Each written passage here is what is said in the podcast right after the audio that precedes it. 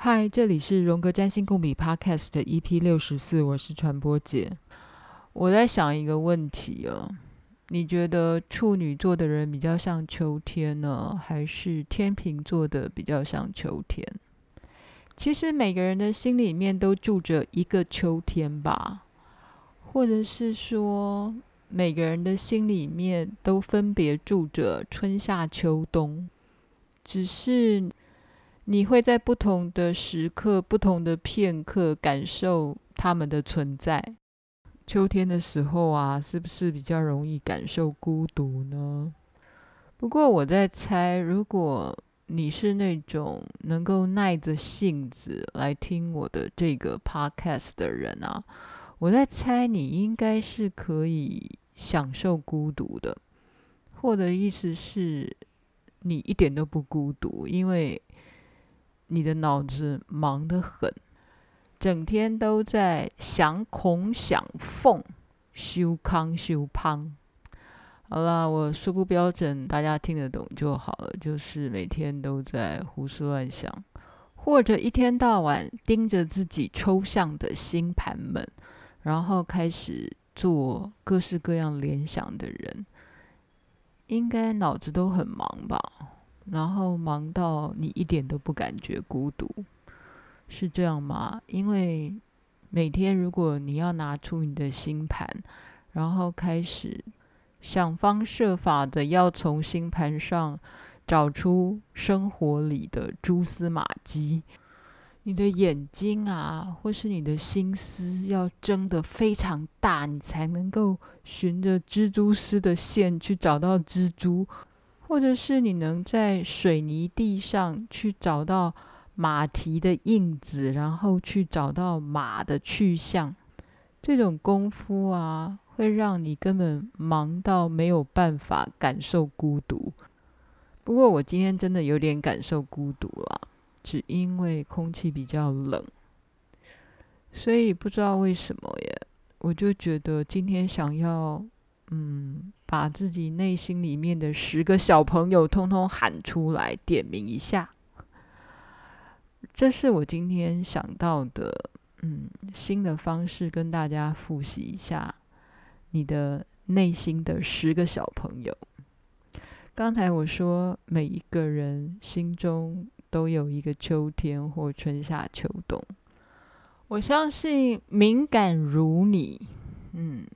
你作为已经听这个 podcast 一阵子的听友，你一定可以同时感受到自己内心里面的春天、夏天、秋天、冬天，不见得时时刻刻都可以同时感受这四个特质的存在。有的时候你只感受到冬天，你有时候只感受到夏天。我现在想要延伸的只是，如果你相信你的星盘是我们的心灵地图的话，然后它存在于我们每一个人的潜意识里面，就如同荣格的原型心理学，对不对？就是我们内心里面都有各式各样的神话故事，然后人类也共同 share 分享了。这样的原型的故事们，在星盘上来说，他们的代表就是那十个星星，好，至少十个啦。因为事实上，如果你要连一些小行星都算进去的话，那多到不得了。那至少我们先承认，在我们的内心里都有这十颗星星，哈，太阳、月亮、火星、水星、金星。还有社会行星、土星、木星，加上外行星天海冥这三颗，总共这十颗，我们就先承认这十颗星星好了。就这十颗星星都是我们内心里的人物。嗯，我们换一个比较流行的说法，我们就把它当成是我们的内在小孩好了。不过有一些去上过很多心灵课程的人，也也许你认为你的内在小孩另有其人，所以我们也可以换个名称，叫做内在人物好了，或内在星座人物。不管你要设立什么样新的名词，嗯，但是我现在只是要用一种比喻，让你再跟你的星盘做一个嗯比较紧密的连接。我想我好像在前面的几集也说过，大家是否参加过那种心理剧的工作坊？然后每一个角色其实就是你内心的 OS 啊，所以一张星盘里面就代表你的心灵人物，其中包括了太阳、月亮、水星、火星、金星、木星、土星、天海冥这十个角色，通通站出来。如果你要编一出你今天的心理剧，你会给这十个角色个什么样的台词呢？这是一个非常好玩的游戏哦。如果你真的不知道怎么写日记的话，也许你可以用这种方式开始写你的内心对话。就你每一天的日记呢，就把这十颗星星通通写出来，然后说太阳冒号，月亮冒号，然后你就要思考。你今天的太阳要给他什么台词？月亮要什么台词？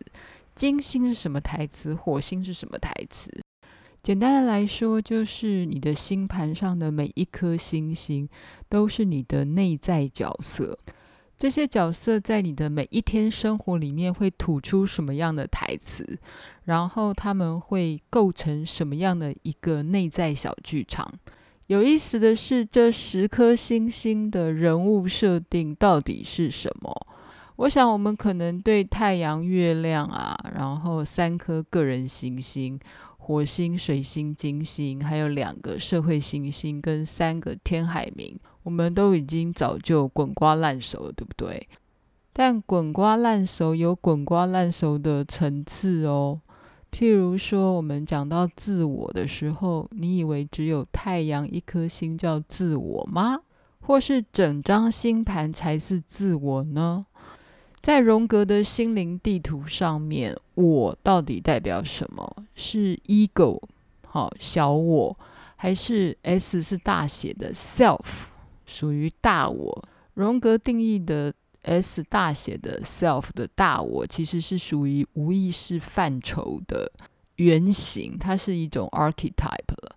然后它可能跟神是做连接的，所以在荣格的分类里面的大我 self 可能是属于第九宫的范畴，或是是在无意识里面四八十二宫里面的范畴，意思是。在荣格的定义里面的那个跟神可以连接的那个大我，可能不只是太阳了，可能跟木星有关，可能跟三个外行星天海冥是相关的。好，那如果我们谈到弗洛伊德讲到我到底是什么，他说每个人都有自我、原我跟超我。自我这个字就是 ego。然后原我是 id，超我是 super ego。苏汤普金他说，土星基本上描述的是我们的良知，以及弗洛伊德所谓的超我 super ego。许多占星家都指出，土星在我们的内在是一个严格的老师，不断的要我们做得更好、更努力。但不要忘记了，土星又同时是那个抗拒、否定。制约、压抑，让事情速度变缓慢，甚至于带来瘫痪的恐惧的来源。然后，它又是那个保守势力。当天王星很想改变的时候，或是当火星常常想要往前冲的时候，让你拉回现实感，或是不敢往前冲的那个障碍，可能也是土星。所以，嗯。我在很多集都说过了，每一颗行星的定义啊，都有模糊之处，都有 overlap，有重叠之处。当我们谈生命的动力哦，我们都会谈到火星，因为我们之前好多集都在谈关于 E 的原我或利比多，都是指的是火星，那个精虫的精力就是火星。但我们谈到性欲的时候，金星其实也在内啊，金星也涵盖在性欲的范畴之内啊。那如果我们谈食欲的时候，到底是哪一个星星要做代表呢？食欲有可能是火星，有可能是金星，也有可能是月亮。诶，我们谈金牛座喜欢美食，金牛座的守护星就是金星啊。那月亮跟食物的关系又是怎么一回事？各位同学，你人生的第一口食物就是来自于你母亲的乳房啊，所以食物当然跟月亮有关，你知道吗？关于意志力到底是哪一颗行星？关于意志力啊，如果你去翻所有的占星学课本，包括我现在拿在手上的这一本《当代占星研究》，意志力跟太阳有关，跟火星有关。可能也跟土星有关呢，一步一脚印的意志就是土星的力量啊，兢兢业业的打造你的成就就是土星啊，超我 Super Ego 那个要符合社会道德规范的，当然是土星啊。好哦，听起来很复杂，对不对？但是呢，它都是有个可循的脉络的，然后。这些象征或定义啊，其实也是浮动的，你知道吗？比如说，我们谈到三 C 产品哦，我们现在就会说这个跟天王星有关，跟水瓶座有关。然后大家知道，在传统占星里面啊，水瓶座的守护星也是土星诶，所以天王星跟土星似乎是很不一样的东西，却又都是一体两面，好像是又硬又冷。冥顽不灵的威权，硬邦邦，我们通常会说它就是一个土星。硬到极致的时候，它就会断裂。突然的断裂改变，这就是天王星。你如果仔细去分析利兹·格林写的每一篇文章哦，他就是非常厉害的，把所有的心理学家的学派跟占星的象征作为一个连接，尤其你的行星们。又不会只有单一元素，它往往还会跟其他的行星有各式各样不同的相位。譬如说，你的金星同时跟土星跟木星有相位的时候，那又要如何解释呢？代表你金星的情欲大到你感受羞耻，连做都不敢做，或用一种非常晦暗、低调、恐惧的方式来做。这可能是其中一种解释，也有可能你的性冷感得用性滥交去弥补。丽兹·格林就说过啊，金星跟土星有相位的人，可能是妓女，诶，也有可能是性冷感，是个处女，情欲上有困难的人。那金星跟木星有相位的，是情人很多吗？或是关于情欲这件事情是被扩大的？By the way，其实利兹·格林本人就是一个金星、土星、木星有相位的人。其实我对于利兹·格林的生平是很有兴趣的啦。我没有查到他有任何的伴侣或丈夫。当年我在苏黎世上了一堂利兹·格林的课，他倒是提到他自己养了一只猫，感觉上他是一个猫奴来着的。如果有听友对丽兹·格林的生平有查到什么讯息或什么了解，嗯，你也可以私讯告诉我，我真的也蛮好奇的。再来，我们来谈三王星好了。刚才谈到了天王星，但是在冥王星跟海王星，尤其我们谈到潜意识这三个字的时候啊，就不能不提冥王星跟海王星。有意思的是，你知道潜意识这个 the unconscious 哦，是谁发明的？至少这个字是弗洛伊德发明的，或你讲他发现了潜意识。所以这种现代的占星心理学啊，其实都是在弗洛伊德之后，好。才开始有占星学家把这个弗洛伊德的心理学，或是现代的心理学，把它搓揉在一起，然后发展出各式各样的论述，或是出了各式各样的书。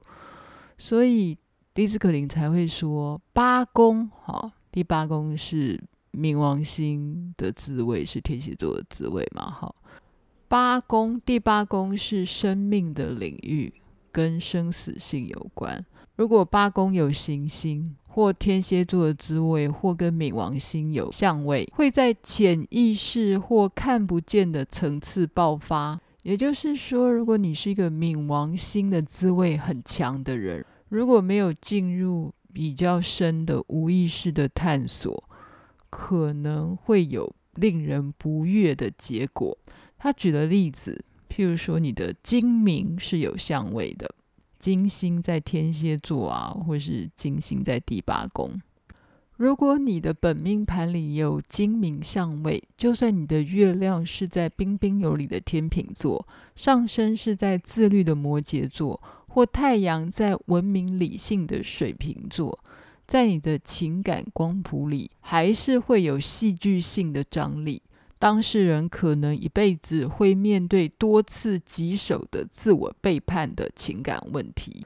在《内行星》的第两百一十八页，丽兹·格林写道很有意思的东西：心理分析圈对于孩童的情欲行为了解甚多，将其视为健康且自然。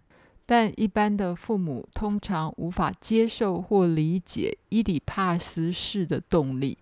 之前我好像某一集谈过伊底帕斯情节哦，就是父母亲跟小孩之间的嗯三角关系，特别是父母亲的婚姻状况岌岌可危，且家族世代都认为性是肮脏龌龊的情况之下，每个家庭里面都有嫉妒、竞争以及情欲的三角问题，这是生命里很正常的事情，也是孩童发展的一部分。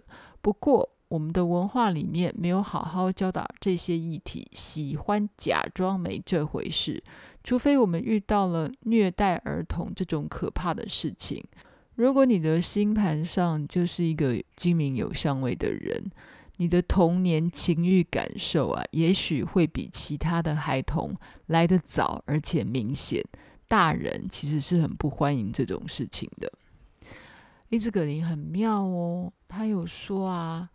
如果你是一个精明有相位的人，你最好读一点弗洛伊德、梅莱尼克莱恩跟荣格的东西，这是为了你自己好。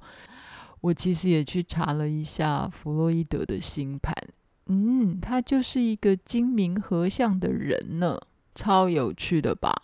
所以弗洛伊德才会写性学三论啊，嗯。好啦，当然，利兹·格林写这篇文章的时候，当然也有可能早就对弗洛伊德的星盘滚瓜烂熟了。毕竟，利兹·格林也是一个弗洛伊德粉吧？哈，他在那本厚厚的《海王星》里面，其中有一个章节就直接写的是精神分析里的海王星，然后对弗洛伊德的歇斯底里症研究啊，写了漏漏等的文章。未来我有空或是有心情的时候，也许再把这一篇《海王星》里面的文章搬出来翻一翻。在这里跟大家复习一下或提醒一下，弗洛伊德在一百年前搞精神分析的第一个徒弟就是荣格，虽然后来荣格完全跟他分道扬镳。嗯，弗洛伊德并不想要往神秘主义的范畴去发展，这大概就是他们师徒两人决裂的主要关系。所以很有意思的是，当我们在维维基百科里面查无意识，哦，或我们谈潜意识，每次我讲无意识的时候，就等于潜意识啦，只是两个翻译，大家都有人用的时候呢，就会说，嗯。弗洛伊德定义的无意识是什么什么什么什么？荣格定义的无意识又是什么什么什么什么？我们说过啦，就是荣格跟弗洛伊德他们两个人所画的心灵地图是长得完全不一样的。而当代的嗯心理占星学家们又喜欢把占星的理论。去跟荣格或弗洛伊德他们的心灵地图做一个媒合或比较，嗯，这也就是利兹·格林在做的事情啦。你也可以这么做，就是你把你的专业跟星盘的象征符号做一个连接，那你就会发展出自己解盘的一种洞见。它是一种新的创作跟创意哦。只要你觉得里面的逻辑是嗯相通的，其实如果你有兴趣，你可以进 Astrodims 的 Astro.com 的网页里面，你就会发现许多的占星家就也会发展自己的一套论述啊。譬如说，我刚才看到有一位占星家谈用星盘来解梦，然后他只说，嗯，梦啊是由第九宫来掌管的，所以梦的形态要看第九宫的宫主星。他写了一篇文章，叫做《The Astrology of Dreams》，叫做 Rad Suskin 吧。嗯，其实我稍微看了他的文章。然后他非常的坚持用一种非常机械式的方式来做星盘跟梦之间的关系。我看了一下，我自己是不同意他的解法啦，因为梦怎么可以只看第九宫，或者是很机械化的用公主星啊的形式来解梦。然后，如果不符合某一个规则，那个梦就没有意义。这个我觉得我是很不同意的，因为所有的梦都会有意义。但这样的占星师，他也可以用他的想法去发展他想要发展的论述。所以，占星真的是一门艺术啊，嗯，是很自由的。所以，连书写这些所谓占星的 paper 啊，或出书啊。我们就把它当有意思的小说来看。我是认为占星或星盘作为一种创作跟联想的工具是非常好用的啦。譬如说，我们就想要写出一个关于自己内心的心理剧好了，然后你就会发现，也许每个人都是多重人格。嗯，你知道为什么会这样吗？如果你不这样的话，那心理学家是要来干嘛的？好喽，所以我现在说的是，你每天可以看着自己的星盘，或是看着自己的过境，来写一下你今天的内心小剧场。你知道有一些小说家或是作家，他就是利用星盘来做他的人设耶。有一位作家叫做袁琼琼，我去听过他的嗯几堂写作课。他也是一个懂占星的人，然后他就是会利用星盘来做人物设定，你知道吗？所以如果你是一个做创作的人，也许这是一个好办法，你可以练习一下，或是往这个方向来思考一下。甚至于星盘，它也是一个你很好做创作的工具啊，就跟塔罗牌一样，你可以每天抽一张。或你可以用占卜占星来看一下，嗯，你今天想要创作的方向是什么？也许大家就可以开始从每天的星座人物小剧场对话录开始写起好了。这种练习也许很有趣哦。第一个是，嗯，你就可以觉察你这十颗星星在今天各扮演什么样的角色。然后这些角色不见得是你内心的角色，你可以把你的太阳就当作是你的爸爸或丈夫或男朋友，月亮可能就是你的心情或你的妈妈或你的女性友人，月亮也有可能是你今天所做的一个梦，火星可能是你今天发生的一个意外事件，或是砸破了一个盘子，水星可能是你今天。做了一件偷鸡摸狗的事情啊，水星嘛，他就是一个聪明咖，可能会说谎，可能会欺骗，或是你今天做了一笔非常厉害的生意，或做了一个非常棒的报表。我现在举的例子啊，其实有点像是唐启阳的占星解盘，譬如他会说，当火星经过第三宫的时候，好，或是火星落在第三宫的人喜欢开快车。同样的解释，其实也会在所谓的过境、哈流年、流日的过境，当火星行经你第三宫的时候呢，你可能很想开快车，或是你的沟通学习力非常的强，就是火星加上第三宫的特质。但你的笔记或是你的日记想写得更有深度的时候，你可以把你的火星同时跟土星跟木星都形成的相位。这三种能量加在一起的时候，可能是一种暴冲或一种压抑。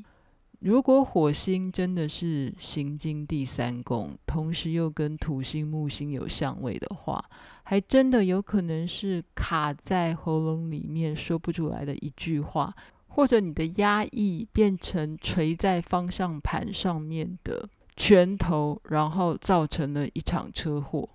如果这个车祸事件又跟其他的外行星有连接的话，也许命运在告诉你，你该借此机会去找一个灵性上的疏通、心灵上的疏通，或该去找一个心理师聊一聊你的潜意识了。